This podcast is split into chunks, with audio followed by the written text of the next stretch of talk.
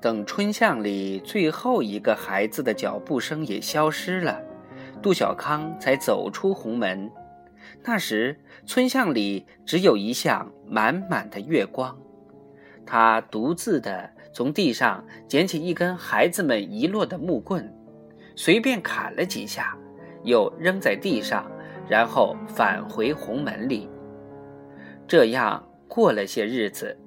杜小康终于走出红门，并且在大部分时间里将自己暴露在外面。他东走西走，他要让所有油麻地的孩子都能看见他。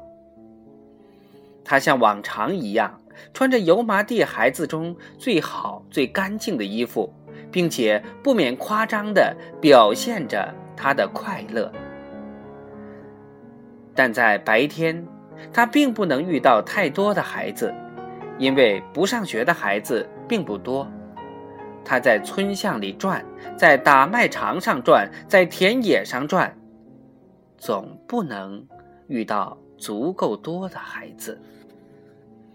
这时，杜小康倒希望父亲杜雍和仍然瘫痪，然后他撑一只木船离开油麻地，去给他治病。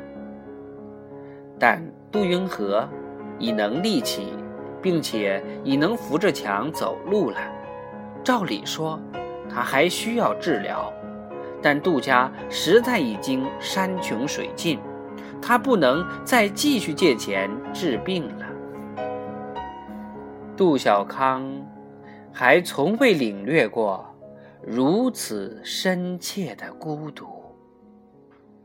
但毕小康毕竟是杜小康，他不能自己怜悯自己，更不能让其他人来怜悯他，他只能是傲慢的杜小康，玩的快活的杜小康。当他听到对岸的读书声、吵闹声，感觉到大家在他退学之后，一切都如往常。并不把他的退学当一回事儿。之后，他开始在河边大声唱歌。他把在文艺宣传队学的那些歌一首一首的唱了，唱了一遍，再唱一遍。怕对岸的孩子们没有听见，他爬到岸边的一棵大树上。这棵大树有几根粗粗的横枝。几乎横到核心，他坐在横枝上，一下子与教室拉近了，就仿佛站在教室的后窗下。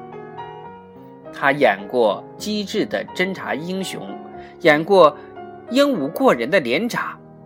他依然记得桑乔在排练节目时的话，想着自己是个英雄，是个了不起的人。走步时要大步流星，头要高高的昂起，望着天空。天空有云，你就要把自己想成是个能够腾云驾雾的人。谁能和你比呀？你是个英雄。英雄不想那些没用的小事儿，英雄只想大事。一想大事啊！就觉得自己忽然比别人高大，高大许多。而别人在你眼里呢，明明是个高高大大的人，就忽然的变得渺小了。你要这么看人，这么看，就仿佛你站在台子上，所有的人都站在台子下。你想啊，你可不是一个一般的人。你想到你不是一个一般的人，你还不觉得很骄傲吗？